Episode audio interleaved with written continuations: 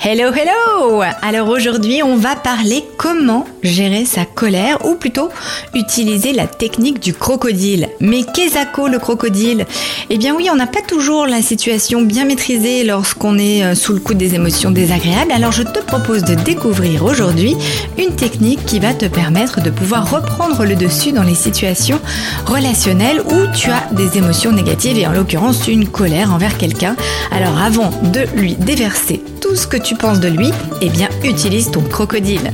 A tout de suite Manage ton cœur ou l'art d'oser être au quotidien. Je m'appelle Florence Benez et je te propose lors de cette émission de t'apprendre à manager ton cœur. Être à l'écoute de son cœur dans sa vie, dans ses choix, c'est beau mais est-ce possible? Lors de mes émissions, tu apprendras notamment à manager ton cœur tous les jours via des astuces, via des conseils, via des interviews que je vais faire auprès de gens experts. Alors viens me retrouver chaque semaine pour avoir ton conseil de la semaine et faire en sorte que tu puisses être connecté à qui tu es vraiment et laisser ton cœur être au centre de ta vie pour une expérience plus épanouie. Donc aujourd'hui, on parle colère, on parle émotion forte, on parle énervement, on parle pétage de plomb, si je puis dire, puisque effectivement, il arrive parfois que, eh bien, on arrive difficilement à se contenir et la parole peut dépenser un peu notre pensée. Alors comment faire dans ces cas-là pour faire en sorte de se maintenir, maîtriser nos émotions, avoir la maîtrise de ses paroles, de ses pensées aussi, et faire en sorte que, eh bien, tu puisses effectivement mettre comme une pancarte en disant attention, ça va dégénérer. Alors rappelle-toi ce que je t'ai dit dans d'autres chroniques. Eh bien, dans notre cerveau, nous avons trois zones. On a, on a la partie cortex préfrontal qui est juste derrière notre front, qui est finalement la zone euh, qui va nous permettre de réfléchir, de passer à l'action. Nous avons aussi la partie limbique. Cette partie-là, c'est la zone où finalement il y a la bibliothèque de toutes les émotions qu'on a pu ressentir depuis le ventre de notre maman. Et j'en passe. Et il y a aussi la partie reptilienne. Donc ça, c'est le cerveau reptilien. C'est le cerveau qu'on avait quand on était l'homme des cavernes et qui euh, donc a toujours été en nous. L'homme a évolué, on est de plus en plus intelligent et pourtant on a toujours cette zone, la reptilienne, qui est là. Et cette zone-là, ce cerveau reptilien, eh bien c'est celui qui nous met en mode survie finalement et qui va réagir lorsqu'on est face à un danger. Alors tu l'as compris, chaque cerveau a sa particularité et a son job à faire. Le cortex, il réfléchit, le limbique, il va se souvenir de tout ce qui s'est passé avant, donc il va faire un état des lieux, et le reptilien, il va se mettre en mode survie quand il y a un danger. Alors ce qu'il faut comprendre, c'est que quand tout va bien, les trois communiquent ensemble.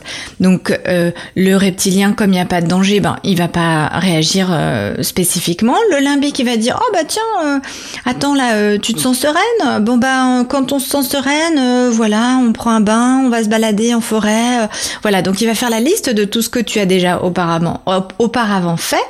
Et le cortex, de fait, va décider, tiens, allez, là on va aller promener le chien parce qu'on a envie de prendre l'air. Donc les trois communiquent ensemble. Ce qu'il faut comprendre, c'est que soumis à une forte émotion, et en l'occurrence une grosse colère ou quelque chose de vraiment désagréable qui te met dans des énergies et des fréquences relativement basses, eh bien il n'y en a plus qu'un seul qui est aux commandes. Et Devine quoi C'est lequel? Eh bien oui, c'est le cerveau reptilien. C'est celui qui va se mettre en mode survie. C'est pour ça que parfois, soumis à une forte émotion, eh bien on a de la difficulté à reprendre finalement la maîtrise de soi, à reprendre nos capacités de réflexion.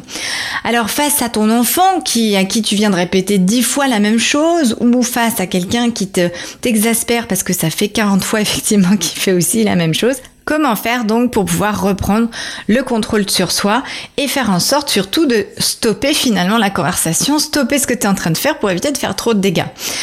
C'est là que le crocodile fait son entrée en scène. Et oui, parce que le crocodile peut sauver la situation. Ce qu'il faut comprendre, c'est que c'est une spirale en fait. T'en as un qui t'énerve, t'en as un qui t'a coupé la route le matin, pouf, t'arrives au travail, t'es contrarié. Hop là, il y a le courrier qui était pas supposé être ouvert de cette manière, hop, ça t'énerve. Et hop, on enchaîne.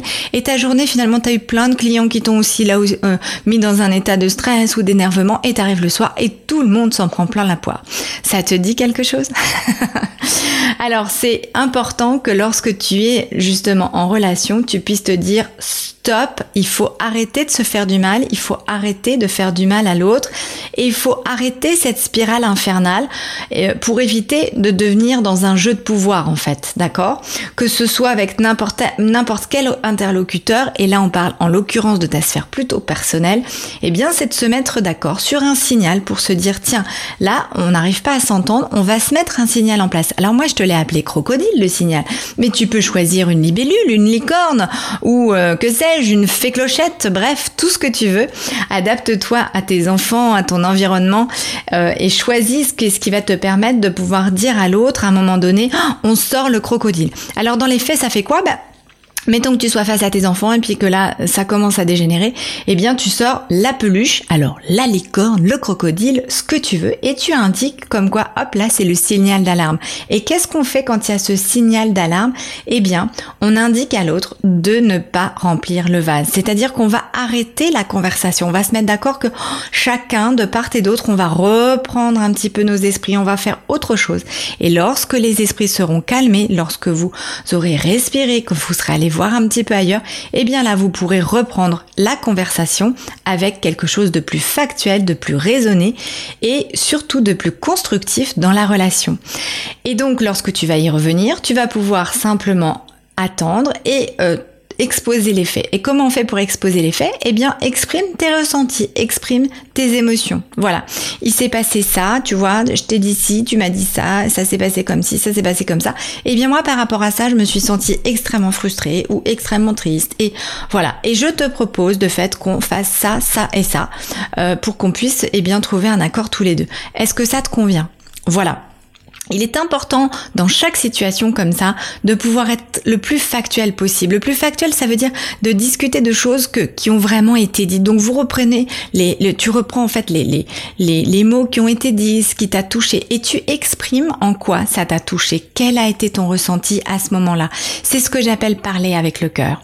Alors voilà pour aujourd'hui. Je t'invite à utiliser ta licorne, ton crocodile et surtout à laisser ton cœur être au centre de ta vie. Décide de reprendre les commandes lorsque tu es en situation comme ça désagréable et fais en sorte que le crocodile puisse devenir ton signal d'alarme. Passez un bel été, soyez fous, soyez vous et à très bientôt.